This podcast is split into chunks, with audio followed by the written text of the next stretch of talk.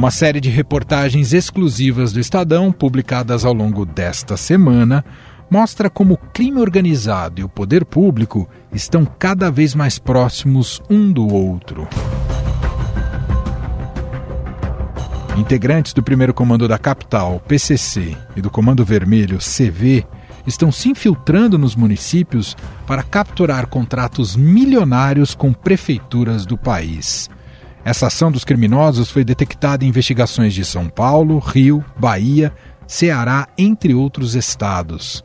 Mas essas facções têm um interesse obscuro por trás disso, além de obter lucros. As empresas que firmam contratos com o poder público são usadas para lavar o dinheiro do tráfico de drogas. A série do Estadão mostrou, por exemplo, documentos inéditos de investigações com pagamento milionário de uma prefeitura por meio de contratos aditivos para empresas de transporte ligadas ao crime. Como a prefeitura da maior cidade do país paga mais de meio bilhão de reais por ano para uma empresa de ônibus com ligações com o PCC. Não é van ilegal, não é ônibus pirata, ônibus de linha, empresa contratada formalmente. Que tipo de sistema de controle a Prefeitura de São Paulo tem que o crime organizado consegue furar?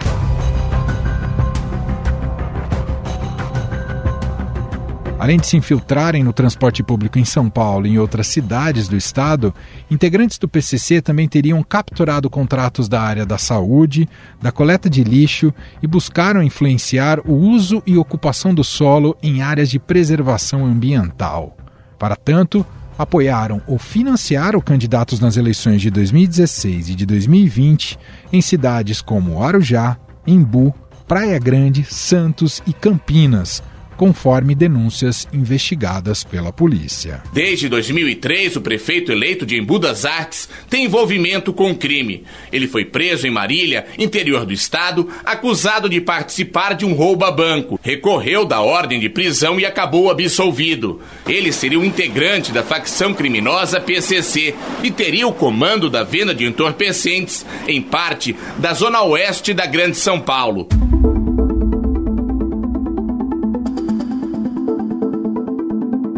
Em uma delas, o prefeito eleito nomeou um homem ligado à facção como secretário de governo. Em outra, os bandidos se apossaram da coleta de lixo. No Ceará e na Bahia, bandidos do Comando Vermelho e milicianos montaram organizações para eleger vereadores e influenciar a política em municípios por meio de contratos milionários com o poder público, a exemplo do que já faziam no Rio de Janeiro e na Baixada Fluminense. No Brasil, o crime organizado está presente no cotidiano de 48 milhões de pessoas, segundo estimou a pesquisa Latinobarômetro de 2020. Enquanto no Rio a Justiça Eleitoral procura barrar as candidaturas ligadas ou financiadas pelas organizações criminosas, em São Paulo, o PCC começou a impor vetos à presença de cabos eleitorais de políticos adversários em comunidades dominadas pela facção na eleição de 2020 em cidades como Campinas e Praia Grande.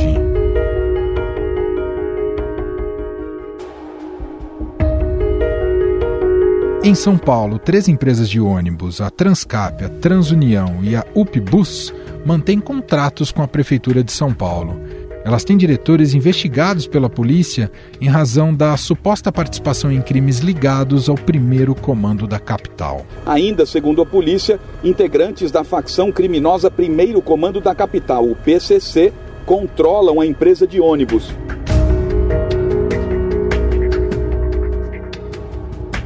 Levantamento feito pela reportagem mostra que, após as acusações terem se tornado públicas em 2022, com prisões efetuadas e apreensões de bens, as companhias, mesmo assim, receberam 827 milhões de reais em repasses da Secretaria Municipal de Transporte e assinaram oito novos contratos para operar o sistema.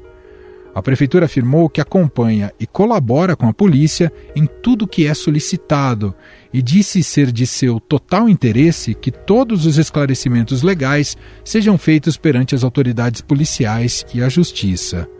A empresa Transunião, que foi fundada pelo líder da oposição na Câmara Municipal de São Paulo, o vereador Senival Moura, do PT, pagava cerca de 70 mil reais por mês ao PCC.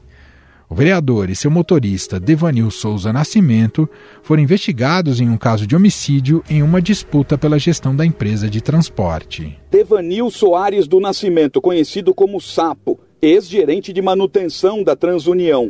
Segundo a polícia, ele levou Adalto até a padaria onde o crime aconteceu. Ambos negam a acusação e suas defesas alegam que eles são inocentes. Em discurso feito no dia 14 de junho de 2022 no plenário da Câmara, Senival disse: O Devanil estava com, com o Adalto nesse dia, também é vítima. Da mesma forma. Ele é vítima da mesma forma. É isso que eu quero deixar claro aqui. Não tem participação nenhuma. Ele é vítima.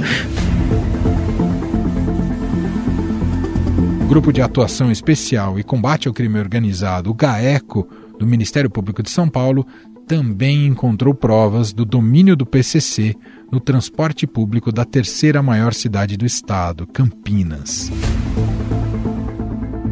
Afinal, qual é o nível de penetração do crime organizado dentro do poder público? Quais as consequências para as eleições de 2024? Sobre estes temas, vamos conversar com um dos autores dessa série de reportagens, o repórter de política do Estadão, Heitor Mazoco. Seja bem-vindo, Heitor, tudo bem? Tudo bem, todos que acompanham o nosso podcast. Todo dia, nosso fiel ouvinte. Heitor, essa série de reportagens empreendidas aí por vocês, aliás, legal a gente dar o crédito, é você e quem mais está contigo nessa, nesse empreendimento? Marcelo Godoy, aqui em São Paulo também, e o Ray Anderson Guerra, lá no Rio de Janeiro. Perfeito. Então, nós três, durante alguns meses, apuramos essa, essa relação do, do crime organizado próximo, né, ao longo das últimas décadas aí com políticos e o poder público. Maravilha. Então são os três nessa série de reportagens, como o Heitor muito bem disse, né? É um trabalho que não é da noite para o dia, né? Um trabalho extenuante, intenso de apuração. E primeiro, acho que a gente precisa começar do básico, você explicando para a gente, Heitor, o porquê existe esse interesse ou aumentou o interesse dos grupos criminosos mais organizados e maiores do país, como PCC, o Comando Vermelho, pela política municipal. PCC, Comando Vermelho e as milícias também, né, no Rio de Janeiro, que elas são mais conhecidas, e também, é, não só esse, essas organizações, tem também aquelas pequenas milícias, grupos é, de organização criminosa que atuam é, em cidades menores, regiões menores do Brasil, e às vezes nem tem relação com o PCC ou Comando Vermelho, né?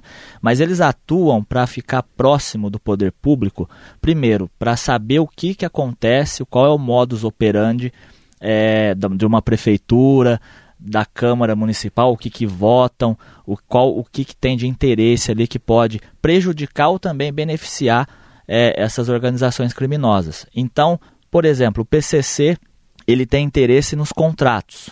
Então é, é uma coisa, digamos assim, o interesse do PCC é dinheiro, contrato é, com o poder público. Comando Vermelho, poder, né? o poder também ali associado ao dinheiro. Então, o que acontece? É, quando você tem é, candidatos à Câmara ou a prefeito, é, você fica mais próximo, né? É o que diz, é o cidadão, como dizia é, alguns políticos diz, dizem né, que, o, que o cidadão ele mora na cidade, então você tem que cuidar da cidade. É quando e, você sente a política mais perto, né? Exatamente. E para o crime é a mesma coisa. Né? O crime uhum. acontece na rua, na avenida, então ele está ali na cidade. Então é muito mais fácil e prático você chegar num vereador, ficar próximo de um vereador, tanto o crime como qualquer um cidadão comum. Para pedir alguma coisa ou fazer alguma reclamação, é mais fácil você entrar numa câmara, numa prefeitura, falar com um secretário. E o crime organizado percebeu isso. Né? Então, é, é um modo de entrar dentro do poder público para conseguir, por exemplo, lavar dinheiro. Então, às vezes, o dinheiro tem uma origem ilícita e lá no fim ele acaba sendo lícito. E ao longo do tempo, se você fica muito tempo ali dentro de, um, de uma empresa ligada é, ao poder público, que tem como comando alguém que seja ligado ao, algum é, traficante, algum, uma, alguma organização criminosa, acaba se tornando algo que se, fica limpo, digamos assim. Claro. E aí, no fim das contas, você não consegue mais pegar. Porque você não vai poder. Como que você vai provar que aquele dinheiro que era há 20 anos ilícito ainda continua sendo, porque não, eles, eles conseguem limpar esse dinheiro, digamos assim, e conseguem manter um negócio lícito, ao mesmo tempo que continuam por trás com tráfico de drogas, com é, tirando droga aqui do, do, do, do, Brasil, via Bolívia, indo para a Europa, uhum. enfim. Então, esse é o interesse, é ficar perto dos contratos, é ficar perto do poder para conseguir direcionar o que eles bem entendem para se manter. Quer dizer, a motivação é pelo interesse do negócio uh, da atuação desses grupos criminosos, não é que há um, há um interesse de se tornar um, uma espécie de partido ou uma pretensão ideológica com a política. Não. não. É a corrupção para favorecimento dos próprios interesses. É isso. isso. É, eles sabem, por exemplo, que tem muito. Como a política brasileira tem muita corrupção, então eles sabem que bancar um candidato, às vezes até o até candidato que eles mesmos escolhem, uhum. né? são os que fazem parte do grupo deles é, criminoso. Então é, eles querem duas coisas: contrato e lavar o dinheiro. Então eles conseguem por meio de parentes que colocam no, no meio público para ficar sabendo ali. Tem gente ali que está tá no poder público só para ver o que está acontecendo. Fala, ó, tem uma licitação que está para sair por exemplo. Isso Como já é uma informação. Um observador. Exato, é uma informação preciosa. Olha, já se prepara que tem uma licitação é, de um, de, para direcionar para tal empreendimento, alguma, alguma coisa assim, e fique esperto que vai sair daqui uns 60 dias, por exemplo. Uhum. Então você já fica preparado ali, você já consegue chegar, digamos assim, com os dois pés para abocanhar aquele contrato, por exemplo. E às vezes até o modus operandi é, é ele é correto. Você vai para uma licitação, disputar uma licitação, e você disputa de maneira correta. Quer dizer, nas As... aparências parece que está tudo certo. Né? Exatamente. Né? Uhum. E às vezes tem também, quando há uma relação com o poder, geralmente é uma empresa que disputa a licitação. Entendeu? Então, uhum. às vezes, contratos milionários, mas só tem uma empresa para algum lote, lote 1, lote 2, enfim. E às vezes, claro, tem, tem tem prefeito, tem, tem secretário que às vezes não sabe o que está acontecendo e acaba também sendo vítima. Né? A gente, também a gente não pode generalizar, falar que está todo mundo envolvido. Perfeito. Vamos começar a contar aqui alguns dos exemplos e casos que vocês apuraram para essa série de reportagens. Eu acho que um que é bastante notório é o transporte público na cidade de São Paulo. O que, que vocês descobriram em relação à da sessão desse transporte público com a ligação com esses grupos, Heitor? Primeiro passo, vamos lembrar lá fim dos anos 90, começo dos anos 2000, para quem morava aqui em São Paulo, por exemplo, lembra da, do que ficou conhecido como máfia dos perueiros, né, que era um, um transporte Sim. clandestino, né? Então, ali foi o primeiro passo para, por exemplo, integrantes do PCC, ficou provado na época, vários foram presos, ligados ao PCC, que comandavam esse, esse esquema de, de transporte clandestino aqui em São Paulo. Então, numa tentativa de regularizar, ficar tudo correto, né? Então, isso acabou. Pelo menos hoje a gente não tem notícia de que tem essa máfia dos perueiros atuando mais em São Paulo. É, o que, que acontece agora? Tem uma investigação da Polícia Civil que está em sigilo, que nós é, conseguimos acesso a alguns documentos, algumas informações, e existem três empresas que são a Transcap, a Transunião e a Upbus. São três empresas que estão sendo investigadas porque há suspeita de que os diretores tenham ligação com o PCC. Silvio Luiz Ferreira, o Cebola, seria dono de 56 ônibus. Então é aquela coisa de fazer tudo legal. Existe um ar de legalidade Isso, na existe. contratação dessas empresas. Exatamente. E aí, mas ali entre os sócios há suspeita de participação de integrantes do PCC. Então, é, isso inclusive foi é, divulgado em 2022 pela toda a imprensa, nós divulgamos também sobre essa, essa investigação. Olha, o que tem de novo é que desde 2022, quando essa operação foi desencadeada, essas empresas receberam 827 milhões de reais é, da Prefeitura de São Paulo para continuar o transporte. Então, hoje, por exemplo, a controladoria do município investiga, óbvio, se isso for comprovado, eles vão acabar tirando o contrato dessas empresas. Só que é aquela coisa, né? Fica já faz mais de um ano que todo mundo já sabe que tem essa investigação e ainda não se chegou a um, a um resultado. Então aí tem os aditivos, né? O contrato é, é prolongado e continua esse, continua operando. Esse, é, essa operação da, das empresas. Entendi. É, essa mesma lógica em relação ao transporte público é o que se aplica lá no caso de Campinas também, Heitor? Mesma coisa, parecido lá foi, inclusive lá atrás, né? O Toninho do PT que era prefeito ele foi morto e apontam, né, as investigações apontam é, para um suposto envolvimento também de, de, de organização criminosa na morte dele. Um tiro no vidro lateral, outro na coluna e o terceiro no para-brisa. Sem suspeitos e sem provas confirmadas, a polícia analisou a posição em que as três balas entraram no carro que o prefeito Antônio da Costa Santos dirigia. É, e lá também existe a, é, a mesma situação. Assim, algumas linhas de ônibus de Campinas que tão, estão sob investigação sobre suspeita de envolvimento também do PCC. Então você vê que é uma coisa que, que inclusive pode acontecer em outras cidades também, de São Paulo, outras cidades do Brasil, porque é um meio ali, um mecanismo de tentar forçar ali uma lavagem de dinheiro e acabar lá no fim com dinheiro lícito, né? Quer dizer que você, esse cenário em relação ao transporte público, fica claro que as prefeituras não têm mecanismos uh, tão uh, detalhistas a ponto de saber a origem dessas empresas, a formação dessas empresas, que pudesse dar sinais de que eventualmente elas não fossem confiáveis, né? É, exatamente. Acabam contratando, elas prestam serviço, aparentemente está tudo certo, né? Exatamente. Só aparentemente, é. não, não sabe que ali um pode controle, ter. Né? É. Vocês procuraram as empresas, mas imagino que elas não quiseram se posicionar. Elas não se manifestaram, o processo está em. essa investigação ela corre em sigilo. Uhum, né? Então, uhum. por enquanto, não se manifestaram. Outro caso que vocês publicaram ao longo dessa semana nessa série de reportagens, Heitor, é, aproxima é, um pouco desse modus operandi desses, desse, desse, grupo, dos grupos criminosos, né, das facções criminosas, com o filho do presidente. Não estou dizendo que ele está envolvido, mas há uma aproximação ali. Queria que você contasse melhor para a gente que caso é esse. É, é o seguinte, o, tem um contador chamado João Muniz Leite, ele já prestou serviço para o presidente Lula, e também para o filho dele, né, o Lulinha, que é conhecido assim. Né? É, o, o João Muniz Leite, ele deu um depoimento recente dizendo que ele já ganhou 250 vezes na loteria. Então é um homem de sorte. E nesse momento nós percebemos que outro indivíduo teria ficado com dois terços desse prêmio, cerca de 16 milhões de reais. Esse indivíduo se trata justamente do contador de Anselmo, João Muniz Leite. Ele disse que prestou serviço para um ex-integrante do PCC. Eu falo ex-integrante porque ele já morreu, que é o Anselmo Beckele Santa Fausta, que era conhecido como Cara Preta. Uhum. Então, é, mas me, esse serviço que ele prestou como contador era para o Eduardo Camargo de Oliveira, ou seja, era um nome falso que o Cara Preta usava.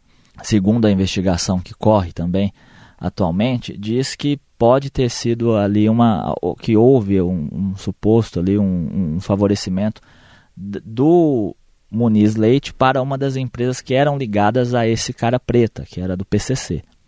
E aí o que, que se fala, por exemplo, do Lula e do Lulinha? É que pelo fato do contador também ter prestado serviço para o Lula, para ele depois, inclusive, na Lava Jato, no, no episódio. Ele deu depoimento, do, né? Prestou depoimento para falar sobre as, a, as contas, né, os, os, os bens do presidente Lula na época da Lava Jato, que foi no caso do triplex do Guarujá, naquele inquérito. É, o Lulinha também recebeu o serviço do Muniz Leite como contador, até aí tudo bem, tudo tranquilo. E a única coisa é que o Lulinha teve uma empresa dele, a G4, é, com endereço, segundo a Junta Comercial de São Paulo, no mesmo endereço do Muniz Leite, que é do hum. escritório dele. Isso entre 2019 e 2023. Então essa é a relação. Não, não, não falamos e também, inclusive, nós não temos provas de envolvimento, por exemplo, do Lulinha ou do, do presidente Lula com, com o PCC, com lavagem de dinheiro, essas coisas. É importante é você dizer isso, né? Porque hoje as narrativas são para tentar associar. É, é colocou alguma coisa, opa, PT, PCC, aí fala que é a mesma coisa. Exato. Não, a questão é essa. A questão é que talvez, por exemplo, o presidente Lula e o Lulinha não tiveram um cuidado uhum. também de, de escolher ali um contador, se isso ficar provado contra o Muniz Leite, essa associação com, com o PCC, PCC. empresas de um ex-integrante do PCC. Perfeito. Bom, só um último caso que eu queria que você contasse para a gente, né, até para não ficar só aqui na região sudeste. Vocês apuraram também casos envolvendo o Nordeste, foi no, é no Ceará, é isso? Isso. Tem caso de milícia na Bahia, tem caso do Comando Vermelho no Ceará. Então, então no Ceará tem um caso que ele chamou atenção porque é, aí inclusive dá para a gente perceber o modus operandi de cada organização criminosa. PCC, negócio é contrato. Uhum. Lá no o Comando Vermelho é, é, chama mais atenção porque querem o poder por meio de nomeações. Ah, né? Então são cargos. Cargos, entendi. E aí o que acontece? Influência. É, Em Itaitinga, que é uma cidade próxima de Fortaleza, um vereador, João Roberto de Oliveira Martins, é muita gente, né? O que aconteceu? Ele foi morto, mais ou menos 10 tiros, é, em 2018. E ficou provado na investigação do Ministério Público do Ceará que ele tinha um envolvimento com líderes do Comando Vermelho ali na região, ali no, ali no Ceará. E aí, é, um desses é, supostos líderes do Comando Vermelho, vamos chamar assim, é o José Flávio Souza. E para o Ministério Público, ele foi morto, o João Roberto Martins foi morto, a mando do José Flávio de Souza, porque descobriu um suposto envolvimento do ex-vereador com a ex-mulher desse líder do Comando Vermelho. Hum. Então é, é, é, interessante falar isso, por quê? Porque você vê, é, nós mostramos na reportagem investigações em andamento, mas também algumas situações que acabam sendo, digamos assim, o que acontece se você se envolver com esse tipo de organização criminosa. Eles não são seus amigos. Então, esse ex-vereador era presidente na Câmara de Taitinga na época, em 2018, e ele, chegando na Câmara, é, para um dia de sessão, é, para um carro do lado do carro dele e ele é alvejado ali com 10 tiros. Tinha duas pessoas. Executado. Executado meio-dia mais ou menos né, a sangue frio ali uhum. por essa suposta relação. Bom, esse é o caso do Ceará. Da Bahia é de milícia, você estava falando. É, lá tem um deputado estadual que uhum. ele foi alvo da operação El Patron, no final do ano passado também. Uhum. Ele, o nome dele ele é conhecido como Binho Galinha. E ele é apontado pelo, pelo Ministério Público da Bahia e pelo, pela Polícia da Bahia como um dos líderes de uma organização criminosa. Só que essa organização, pelo menos até agora, não demonstrou nenhuma relação com o PCC ou Comando Vermelho. É uma milícia, digamos assim, independente. Mas era uma atuação, segundo o MP da Bahia, com extorsão, com venda de peças de carros roubados, esse tipo de coisa. Então, e eles também tentaram e conseguiram chegar à política foi eleito. Ele nega as acusações, diz que está é, disponível para esclarecimentos, né?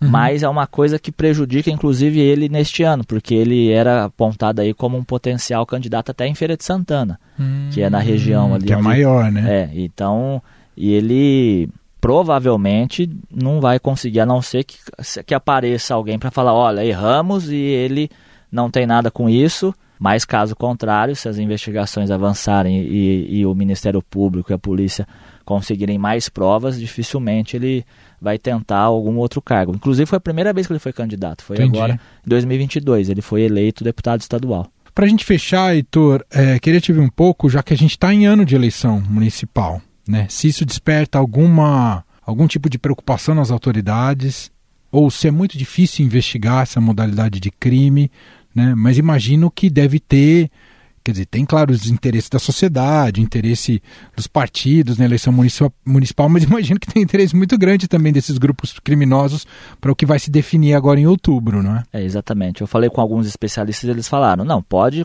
confirmar que vai ter atuação de organização criminosa na eleição deste ano, nos municípios, porque por causa dessa proximidade.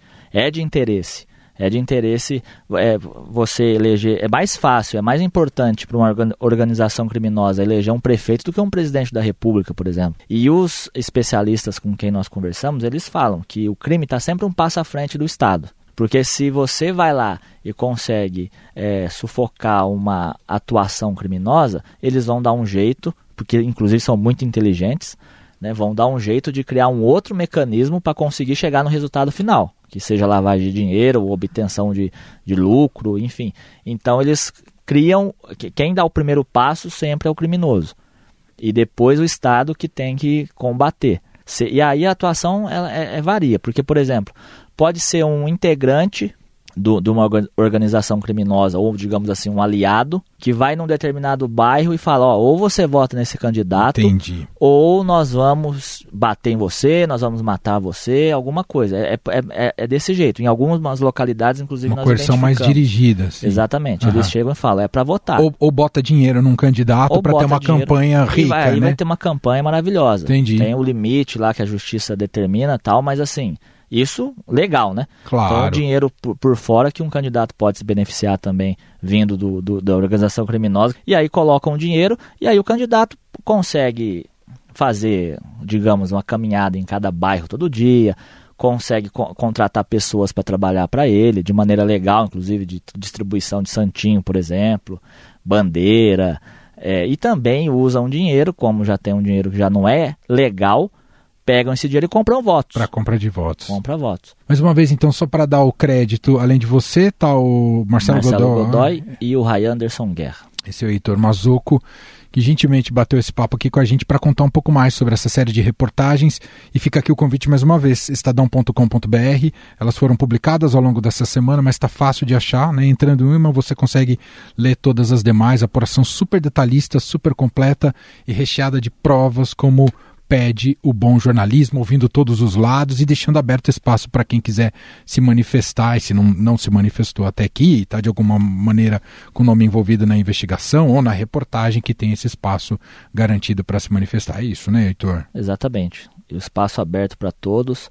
As investigações, muitas aí continuam, né? Está em sigilo. Né? E quando. E é claro também, lá na frente, se essa investigação disser, olha, esse aqui está envolvido, esses aqui não, a gente publica claro. também, mostrando o desfecho, até para a sociedade ver que tem também a polícia tentando investigar, combater a organização criminosa, o Ministério Público, enfim, é o interesse da sociedade. Muito bem. Heitor, obrigado pela participação aqui, parabéns aí pelo trabalho de vocês, um grande abraço, viu? Obrigado, até a próxima. Estadão Notícias. Este foi o Estadão Notícias de hoje, quinta-feira, 22 de fevereiro de 2024. A apresentação foi minha, Emanuel Bonfim. Na produção, edição e roteiro, Gustavo Lopes, Gabriel Alegrete e Gabriela Forte. A montagem é de Moacir Biasi. E o nosso e-mail podcast@estadão.com. Um abraço para você e até mais.